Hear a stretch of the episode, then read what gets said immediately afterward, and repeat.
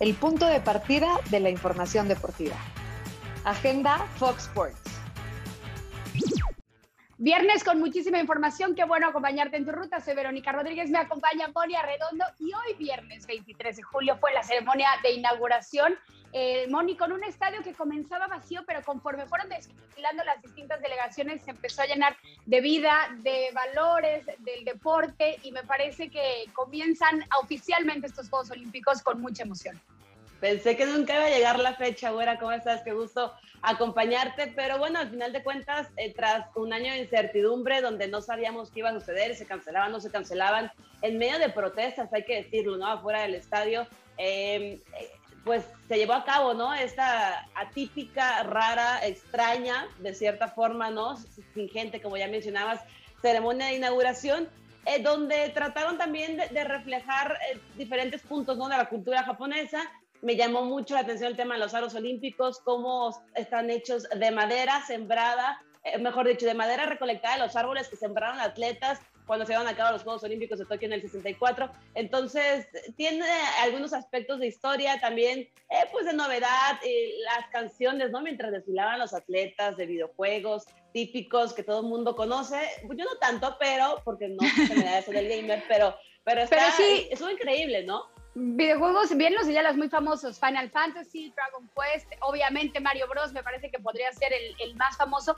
Y, creo que tienes mucha razón en la cuestión simbólica y de historia de cómo ha sido eh, estos Juegos Olímpicos y los del 64 para Japón, combinado con estos elementos de videojuegos o a lo mejor también en los letreros eh, con este diseño de manga, donde anunciaban, por supuesto, los países y las delegaciones que iban saliendo a desfilar una ceremonia eh, que emociona mucho, me refiero por lo que se viene en estos Juegos Olímpicos. Ver a tantos atletas juntos, em, muchas de las delegaciones compartían los abanderados, un hombre y una mujer, esto eh, representando, por supuesto, el tema de igualdad y de equidad. Sí, bueno, fue, fue mucho tiempo de incertidumbre, mucho tiempo de estos deportistas entrenando solos, ¿no? Adaptándose a las circunstancias y finalmente pues ha llegado el, el día, ha llegado la hora de estos Juegos Olímpicos. Pero mientras tanto, güera, pues ya sabes que ya inició la Liga MX, cambiando un tema un tanto radical, pero hoy sigue en marcha con un par de partidos, de Caxa contra Santos y Juárez, que de Tuca, de Ricardo, de Tutuca, Ricardo Ferretti, contra el equipo de Toluca. Y te cuento que el martirio no ha terminado, no se te olvide, no, no ya acabó. Mañana, sábado, se reactiva la actividad de la Copa Oro y México a demostrar de qué está hecho frente a la selección de Honduras.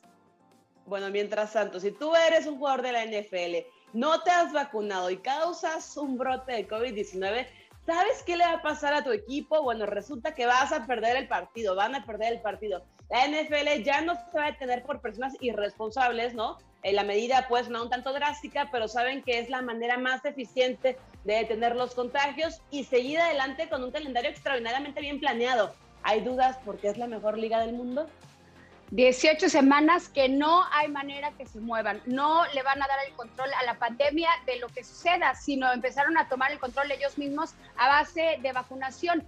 No sé eh, si, como bien señalas, es drástico, sobre todo para los atletas eh, y los jugadores que deciden no vacunarse, pero pues ya estará en las manos de las directivas, del equipo, las diferentes decisiones y si no, tomar las reglas justamente como vienen. Entonces perderán el partido y no se moverán más allá de 18 semanas la temporada regular del NFL. Y el día de ayer, Moni, Querétaro eh, empezaba con este torneo Grita 2021, Grita México 2021, recibiendo al equipo americanista, en donde nos regalaron un partido con cero goles. Es decir, comenzó el partido y el invitado especial no llegó, no le mandaron un tweet, no le llegó el mensaje, no fue recibido en el estadio de Querétaro.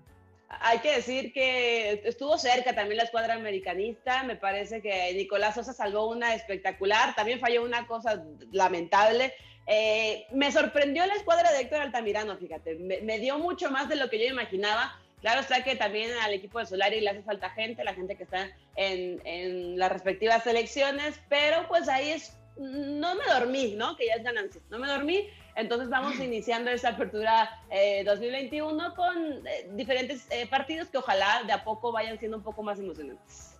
El resto de la jornada la tendremos el fin de semana. Muchos de esos partidos, por supuesto, en las pantallas de Fox Sports, en donde también estará Agenda Fox Sports. Ya lo saben, de lunes a viernes a las 9 de la mañana, la repetición a las 11 y obvio en Spotify, donde estés. O sea, si vas al trabajo, si te estás yendo de pintas, si te escapaste, si quieres un ratito de buena onda, meditando en la cama, siempre estamos en tu ruta a través de Spotify en Agenda Fox Sports.